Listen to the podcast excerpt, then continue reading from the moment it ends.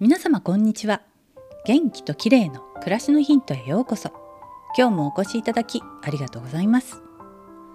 寒くなりましたが美味しいみかんが出回る季節になりましたね。みかんは健康効果が期待される成分がたくさん入っているありがたい果物なんです。今日は最近注目されている温州みかんの栄養成分についてです。みかんは日本人にとってとても身近な存在ですがその栄養成分について整理しておきたいと思います。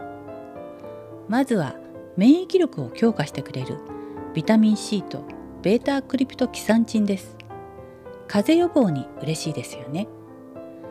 β クリプトキサンチンは温州みかんに多く含まれる色素成分で体内でビタミン A に変換され抗酸化作用などを発揮します。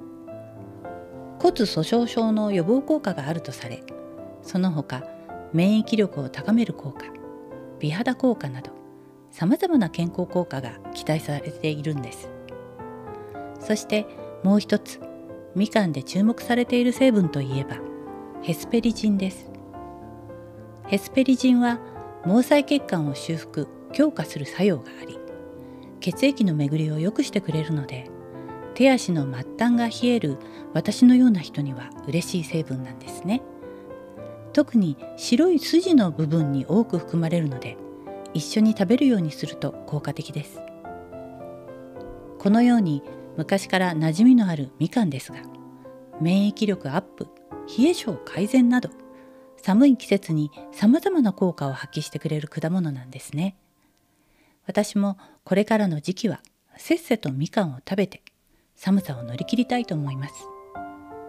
今日は注目すべきみかんの栄養についてでした。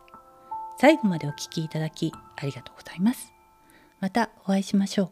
友吉ゆき子でした。